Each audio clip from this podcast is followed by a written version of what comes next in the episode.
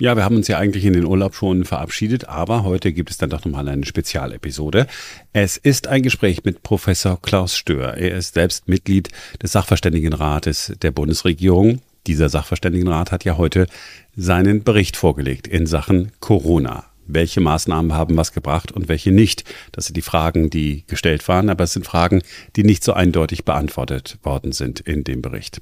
Professor Stör ist nachträglich in das Gremium aufgerückt. Vorher hat Christian Drosten das Gremium verlassen und er ist dann nominiert worden. In dem Gespräch klären wir jetzt, wie er die Dinge sieht.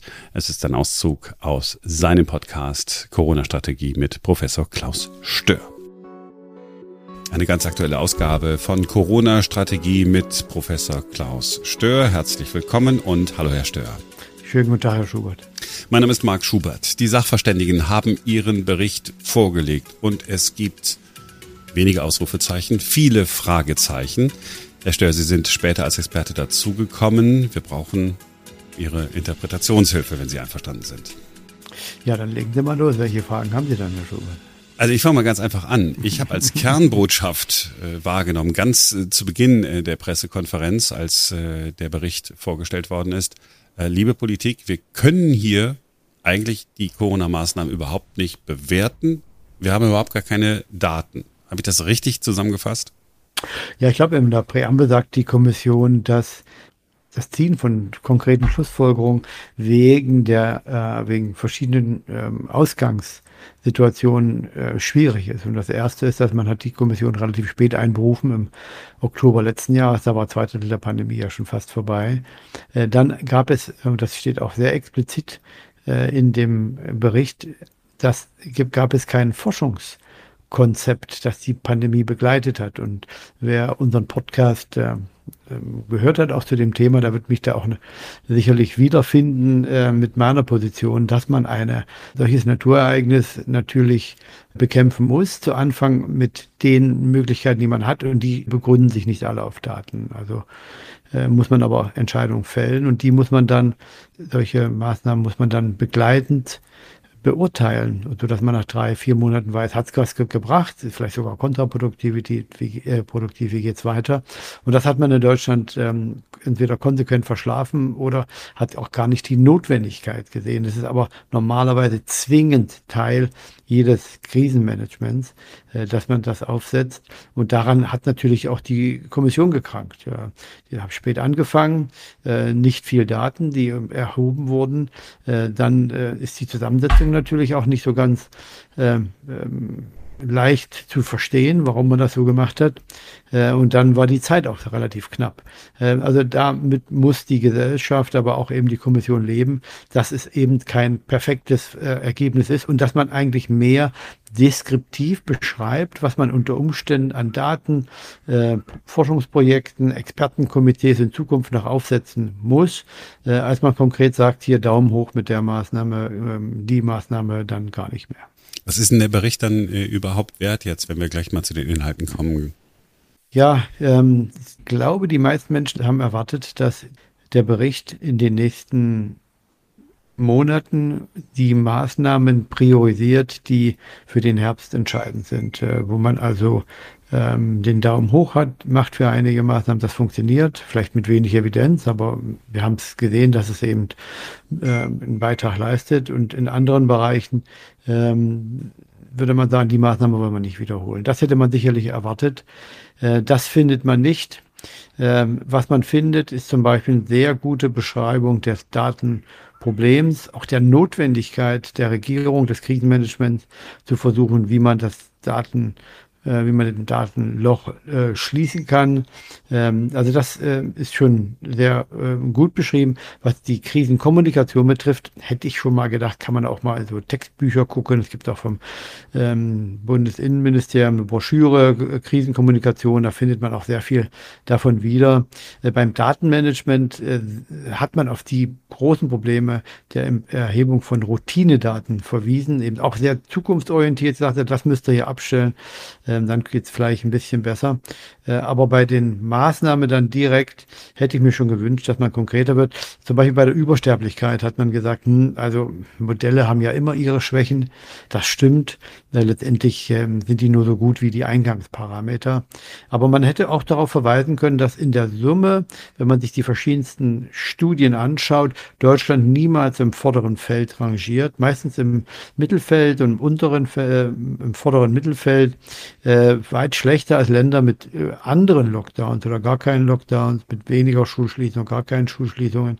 Also das hätte man schon herausarbeiten können. Es geht ja nicht darum, den Finger zu zeigen oder auf äh, jemanden, ähm, äh, also ich, ich, sage immer, man muss den Ball spielen und nicht den Spieler hier, aber nun so ganz konsequent auch die retrospektive kritische Analyse auszulassen, das äh, halte ich nicht für richtig. Weil Sie die Schulen gerade angesprochen haben, dann bleiben wir doch gleich dabei. Also ich habe jetzt, äh, und ich habe den Bericht nicht ganz lesen äh, können, jetzt haben wir äh, kurz vor drei am äh, Freitagnachmittag. Was ist denn jetzt äh, die Empfehlung für die Schulen? Ich habe jetzt keine mhm. rauslesen können. Das ist genau meine Kritik und deswegen habe ich mich auch von der äh, von diesem Kapitel distanzieren müssen. Leider konnte ich das nicht konsentieren. Ähm, ich glaube, die Datenlage ist äh, bei den Schulen natürlich inhomogen, aber ausreichend solide, um hier klar zu benennen, Ross und Reiter. Die hauptsächliche Infektionsquelle in den Schulen sind nicht die Kinder, sondern die Erwachsenen. Die sind häufiger äh, beteiligt als Quelle von Infektionen und die Infektionsrichtung geht Richtung Kinder. Was man auch sieht, ist, dass Ausbrüche selten sind. Es gibt gute Daten aus Hessen, äh, aus Rheinland-Pfalz. Äh, man sieht auch, wenn Kinder in die Infektion in die Schule tragen, wird zwar selten in der Klasse weitergegeben. Nur in 18 Prozent der Fälle äh, bei diesen Studien ähm, hat man gesehen, dass ein zweites oder drittes Kind betroffen war. Äh, und nur in vier Prozent war es noch ein viertes Kind. Also die Ausbreitung in der Schule passiert gar nicht so häufig. Und was auch aus meinem Blickwinkel nicht berücksichtigt wurde, ist, dass letztendlich Schulschließungen grundlegend aufgehängt werden sollten an zwei Dingen. Erstens die Krankheitslast, also man schließt die Schulen, wenn die Kinder schwer erkranken. Und viele Kinder schwer erkranken, muss man die Schulen zumachen. Äh, und das zweite ist, wenn Kinder systematisch die Quelle von Infektionen für Vulnerable darstellen. Auch dann äh, müsste man die Schulen schließen, weil wenn die, wenn die Schulen da einen großen Anteil haben. Aber beides ist ja offensichtlich nicht der Fall. Die Krankheitslast bei Kindern ist überschaubar. Kein Kind zum Glück gestorben in der Altersgruppe fünf bis elf Jahren. Äh, die geringste Hospitalisierung, die geringste Intensivstationenbelegung in dieser Altersgruppe und trotzdem ähm, wurden gerade die, die Grundschulen immer wieder von ähm, Maßnahmen betroffen, asymptomatischen Testen, Quarantäne, ganze Klassen hat man in Quarantäne geschickt, obwohl man aus England dann schon Daten hatte, die belegt haben, dass wenn man die Kontaktkinder testet, dann reicht das eigentlich aus. Äh, und wenn man die dann äh, vielleicht sogar in die Quarantäne schickt, wenn man die nicht testen will. Also man hat hier konsequent Daten negiert und da hätte man auch in dem Bericht, glaube ich, ein bisschen konsequenter dann Schlussfolgern können. Kommen wir zum nächsten Punkt. Ich habe dann ähm, gelesen, äh, dass festgestellt worden ist, dass Lockdowns am Anfang äh, besonders gut wirken und dann nicht mehr so gut, weil die Leute sich nicht mehr dran halten. Alles äh, in, in meinen Worten. Dafür ja. hätte ich jetzt auch keine Expertenkommission gebraucht. Ich will aber auch nicht ungerecht genau. sein. Ja, das ist genau der Punkt auch. Ich finde das eben sehr schwammig ausgedrückt. In der ersten Phase der Pandemie wirken die sehr gut. Ja, wie lange ist die erste Phase? äh, wann hört die auf, wann beginnt die nächste Phase. Und das sind ja auch Plattitüden, ähm, da braucht man keine großen Studien machen. Also das ist eben das Schwierige dabei, wenn man die, wenn die Datenlage nicht gut ist, aber trotzdem man Analysen äh, liefern will. Man hätte vielleicht an der einen oder anderen Stelle sagen sollen, also mm, hier, hier sagen wir lieber nichts. Ähm, das wäre bei den Lockdown vielleicht äh, möglich gewesen. Auf der anderen Seite gibt es natürlich auch Studien, Meta-Analysen zum Lockdown, die hat man auch konsequent ausgeblendet, offensichtlich. Ähm, äh, eine fällt mir ein, jetzt weiß ich nicht, ob die im Bericht ist oder, oder, oder nicht, wo ähm, ein großes Institut, ein ganz renommiertes Institut in den USA, sich die weltweiten Lockdowns angeschaut hat und letztendlich war die Schlussfolgerung, äh, wir können, äh, wir sehen keinen Unterschied, ob mit oder ohne Lockdown. Äh, und dann finde ich nicht gerecht zu sagen, ja, letztendlich wissen wir, dass jede Maßnahme, dass jede Infektunterbrechung bringt irgendwas. Das stimmt. Ich nehme aber das Beispiel mit dem Eimer Wasser ins Meer gießen. Jawohl, das Meer ist dann voller, wenn der Eimer Wasser drin ist. Das stimmt. Aber welche Wirkung hat das gehabt? Das ist ja das, was die Kommission hätte, äh, oder das war die Erwartung an die Kommission, ähm, dass das die Kommission herausstellt, welche Wirkung hat denn die ja, haben die einzelnen Maßnahmen gehabt und welchen Beitrag haben sie geleistet zur Infektkettenunterbrechung. Ähm, da ist auch für mich die Kontaktnachverfolgung, Quarantäne zu dünn weggekommen. Ähm, ja, gibt es ja auch wenig Daten, das ist richtig, aber den Aufwand hätte man beschreiben können, den das Infektionsschutzgesetz hier generiert hat, ähm, wie viel Personen beteiligt waren, ähm, wie äh, hätte man ja auch exemplarisch machen können äh, und dann auch trotzdem noch hinterher beschreiben, wir wissen eigentlich nicht, was, wie viele Fälle verhindert wurden durch Quarantäne und Kontaktnachverfolgung. Und das ist ja dann auch ein tragischer Teil, den man zumindest hätte mal ausformulieren sollen. Ähm, Stichwort Masken, ich will es nur durchgehen, weil ähm, ich, ich sehe, dass äh, die anderen Medien äh, sich damit auch befassen. Es ist festgestellt mhm. worden, ähm, Masken können ein wirksames Instrument sein, ja, aber auch nur, wenn man sie richtig trägt. Was ich mir erwartet hätte, wäre ähm, auch hier äh, zu erfahren, okay, ist äh, die Pflicht zum Tragen einer Maske in Innenräumen sinnvoll, ja oder nein? Hier gibt es Daten, aber auch da gab es wahrscheinlich wieder nicht die Datengrundlage. Hm, ja, es ist ein bisschen, äh, bisschen äh, schwierig. Also erstmal, Masken helfen, die Infektionen Weitergabe zu reduzieren in der Häufigkeit und auch in der Menge, was die, was die Viren betrifft. Das ist völlig fraglos. Wenn sie richtig getragen werden, jetzt kommt die nächste Einschränkung. Und die nächste Einschränkung ist, ähm, und FFP2-Masken schützen nicht so gut im Durchschnitt eigentlich wie medizinische Masken, weil die im Durchschnitt eben nicht so gut getragen werden. Das sagen Sie jetzt oder steht das auch im Bericht? Ja, das steht nicht im Bericht. Das äh, ist die Stellungnahme der Deutschen Gesellschaft für Krankenhaushygiene, die die immer wieder wiederholen. Die schreiben sogar, dass äh, FFP2-Masken sind kontraproduktiv für die Bevölkerung. Aber das findet man nicht in dem Bericht. Ähm, ja, hatten wir auch mal im Podcast einen Experten, der genau, genau das gesagt hat. hat man dazu ja. besprochen. Ähm, also man muss unterscheiden zwischen notwendig und nützlich. Notwendig sind Masken jetzt im Sommer aus meinem Blickwinkel nicht, weil ja die äh, Situation, äh, was die Krankheit das betrifft, sehr entspannt ist, zum Glück.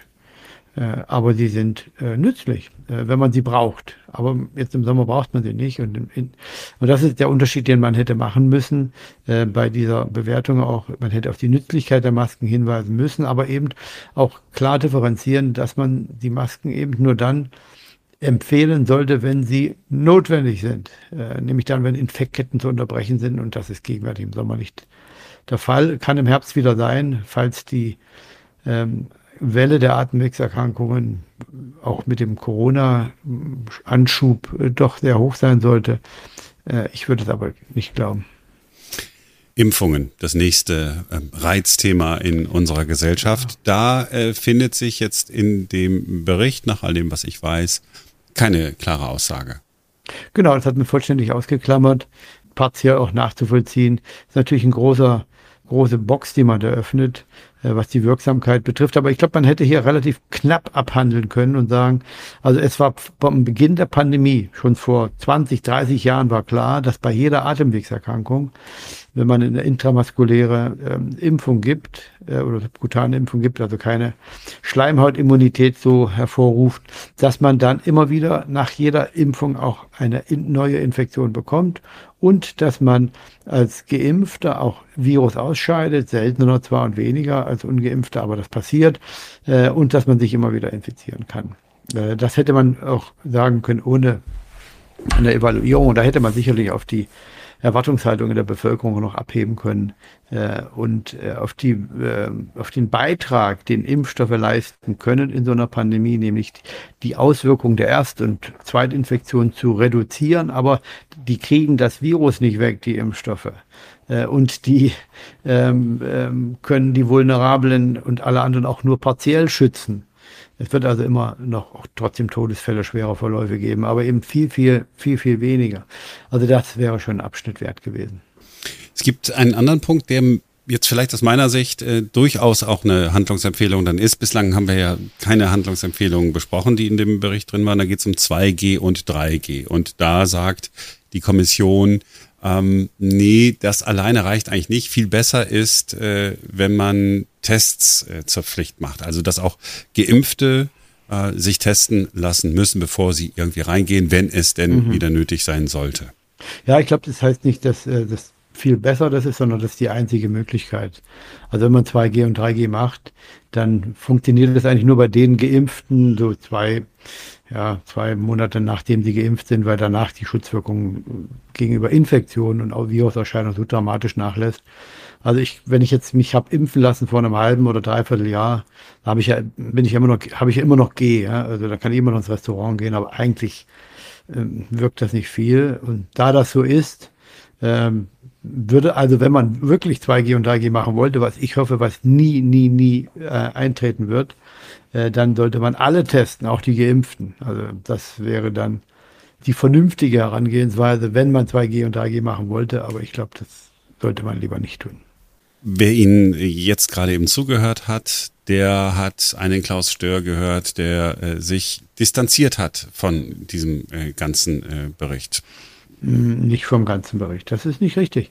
Äh, ich habe ja auch immer wieder gesagt, es gibt ähm, Teile dabei, die man äh, auch so akzeptieren muss, weil einfach die, äh, der Zeitpunkt, seitdem die Kommission arbeiten kann, eben so ist, wie er ist. Sie ist zusammengesetzt, wie sie ist. Sie hat Daten, die ihm zur Verfügung stehen und mehr konnte da nicht rauskommen. Aber in einigen Bereichen, vor allen Dingen in dem Kapitel 6, ähm, da ähm, hätte ich mir ein bisschen. Kapitel 6? Ja, das ist der Bereich, wo es um die Maßnahmen, Wirkung der Maßnahmen geht. Ähm, da hätte ich mir mehr Position gewünscht und da habe ich dann auch meine abweichende Meinung klar gemacht die abweichende Meinung in den Gesprächen, die Sie mit Ihren Kolleginnen und Kollegen oder den anderen Mitgliedern ähm, des Sachverständigenrates hatten. Wie war die Arbeitsatmosphäre denn?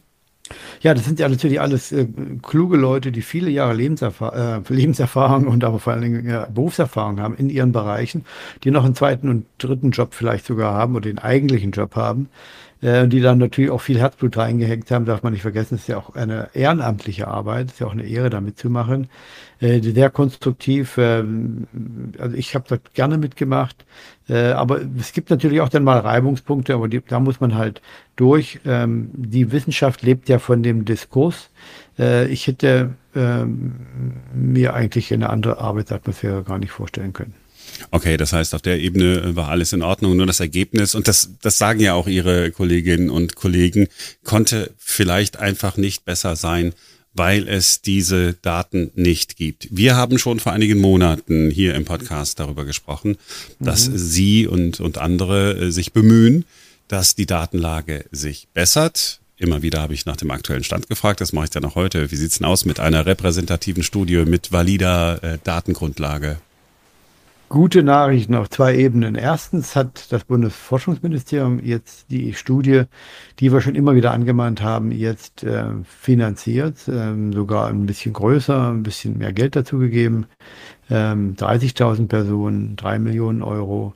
Äh, das ist ja gut. Auf der zweiten Ebene auch gut, weil ich mich jetzt nicht mehr drum kümmern brauche, muss ich ganz ehrlich sagen. Mhm. Wir haben zwar schon Gelder eingetrieben, aber da hätte man noch ein bisschen was draufsetzen müssen. Äh, wir hätten einen, äh, eine Gruppe einberufen, die die ähm, Auswahl der ähm, entsprechenden Studien ähm, koordiniert hätte, auch die Differenz, die, die, äh, die entsprechende ähm, Grenze gezogen hätte zwischen Industrie, wo das Geld hergekommen wäre, und der Forschung. Alles das brauchen wir nicht machen. Also das ist auch eine gute Nachricht äh, für mich. Aber hauptsächlich die wichtigste Nachricht ist, es wird die Studie geben. Ich hoffe, die Daten werden kommen. Aber das Entscheidende ist, man muss die Daten dann auch verwenden. Es mhm. nützt ja nichts, wenn man so wie bei den Schulschließungen arbeitet, wo die Daten eigentlich schon seit Monaten vorliegen, dass die Ausbrüche selten sind und die Kinder nicht die, die Treiber der Pandemie sind. Und dann trotzdem fängt man an, ähm, asymptomatische Kinder bis hinein in den Mai, Juni zu testen. Ähm, also man muss auch die Daten dann verwenden. Und ich drücke mal die Daumen, dass das, das passiert. Genau, ganz kurz. Also 30.000 Menschen werden über einen längeren Zeitraum äh, beobachtet. Man guckt, haben die Corona, haben die nicht Corona, wie geht's denen, wo sind die, was machen die so? Hm, nicht ganz. Äh, 30.000 äh, Menschen, von denen man wissen möchte, wer von denen noch keine äh, Impfung hat und wer noch keine natürliche Immunisierung, also praktisch diese Immunlücke erkennen. Die 30.000 sind repräsentativ für Deutschland.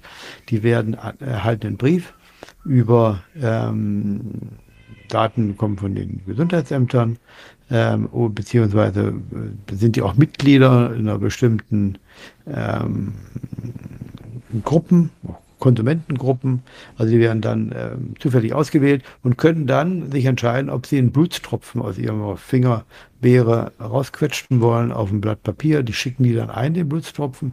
Der wird dann analysiert, der reicht aus, um zu sagen, du bist geimpft oder nicht geimpft, hast Antikörper von einem äh, Virus oder nicht. Und dann kann man hochrechnen, wie hoch die Immunlücke ist, kann auch sehen, welche Altersgruppe die ist und dann kann man dann ganz gezielt versuchen, die zu schließen. Wie schnell haben wir da Daten, wenn wir jetzt heute anfangen würden? Da wird schon angefangen und die Daten sollten im August vorliegen. Oh, das ist wirklich schnell. Das heißt, wir haben dann sogar noch ein paar Daten, die wir vor der befürchteten oder angekündigten Herbstwelle haben. Das ist ja die Idee, Herr Schubert. Es nützt ja nichts, wenn wir jetzt da Geld äh, ausgeben äh, und das äh, generiert dann Informationen, die nicht für Handlung sind. Das ist hingegen meine Überzeugung, Daten zu äh, generieren, die man dann nicht verwendet. Das ist ja, gleich kann man gleich das. Nee, ich habe das nächste Jahr schon gedacht. Ja, da aber da können Sie ganz entspannt sein. Im nächsten Jahr wird man dann das nicht mehr brauchen, weil einfach die Infektion jetzt so viele Menschen betrifft. Schauen Sie, in der, unserer Kommission 18 Leute waren zwei gerade krank mit Corona. Ähm, wie viel Prozent sind das? Äh, ist nicht repräsentativ, was ich jetzt sage. Zwei von 18, ich kann es auch nicht ausrechnen so schnell. ja, ich sage, aber es ist ja nicht repräsentativ. Ähm, wenn ich mich noch hinzuzähle von vor drei Wochen, ähm, dann sind es schon noch mehr. Also es wird jetzt sehr viele erwischen. Im Winter noch viel, viel mehr. Dann sicherlich auch das zweite Mal, das dritte Mal. Ich bin jetzt auch schon zweimal durch. Und dann wird man irgendwann so belastbar immunisiert sein, dass dann auch die Nächstinfektionen glimpflicher ablaufen und ähm, die Endemie dann wirklich begonnen hat.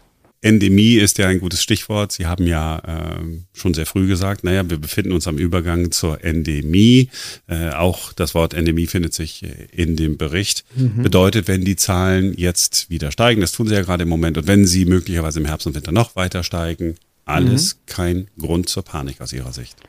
Dann äh, sollten wir uns, äh, sollte man nervös werden, wenn tatsächlich diese Immunlücke sehr groß ist und die auch nicht klug geschlossen werden kann. Ähm, wenn tatsächlich wieder bei den vor allen Dingen über 60-Jährigen ein Großteil sich nicht boostern lässt, dann wird es auch sicherlich wieder eine ganze Menge Leute geben, die schwer erkranken und die Intensivstationen sehr, sehr belasten werden. Wichtig wäre natürlich auch die Bevölkerung darauf einzustellen, dass man jetzt schon klar sagt, es wird viele Fälle geben im Herbst asymptomatische Milde. Die blenden wir aus von staatlicher Seite. Da muss, muss jeder zurechtkommen. Man kann das natürlich ein bisschen klüger formulieren. Ähm, und, äh, aber wir be bereiten uns darauf vor, dass die Krankenhäuser und die Intensivstationen äh, mit Pflegepersonal ausgestattet sind. Wir helfen denen. Äh, und wir entwickeln die entsprechenden, äh, wir unterstützen die Entwicklung der Hygienekonzepte in den alten Pflegeheimen. Wir wollen nicht wieder, dass 40 Prozent der Todesfälle aus dieser Gruppe der stationären ähm, Pflegeeinrichtungen kommt. Äh, das wäre das, was die äh, Bundesregierung machen kann und soll. Äh, und wenn das passiert, dann wird es auch zu keiner Überlastung kommen. Aber man muss die Leute auch gedanklich darauf vorbereiten. Die Endemie muss im Kopf ankommen. Nicht nur bei der ähm, Beurteilung der seroepidemiologischen Untersuchung, wenn man sagt, es sind, haben ja schon viele, viele Antikörper oder alle. Die Menschen haben ja noch große Angst. Man sieht das, ich nehme mal das Beispiel mit dem Fahrrad und der Maske, aber ohne Helm. Ähm, da sieht man noch einige. Herr Stör, da sind wir am Ende ähm, wieder bei der Krisenkommunikation angekommen, mit der wir auch äh, begonnen haben. Haben Sie vielen Dank, dass Sie sich äh, Zeit genommen haben. Vielen Dank für Ihre Erläuterungen, auch für Ihre äh, Position. Ich bedanke mich bei Ihnen. Corona-Strategie mit Professor Klaus Stör ist eine Produktion von New Day Media. Sie erreichen äh, Professor Stör unter corona at newdaymedia.de. Bis demnächst.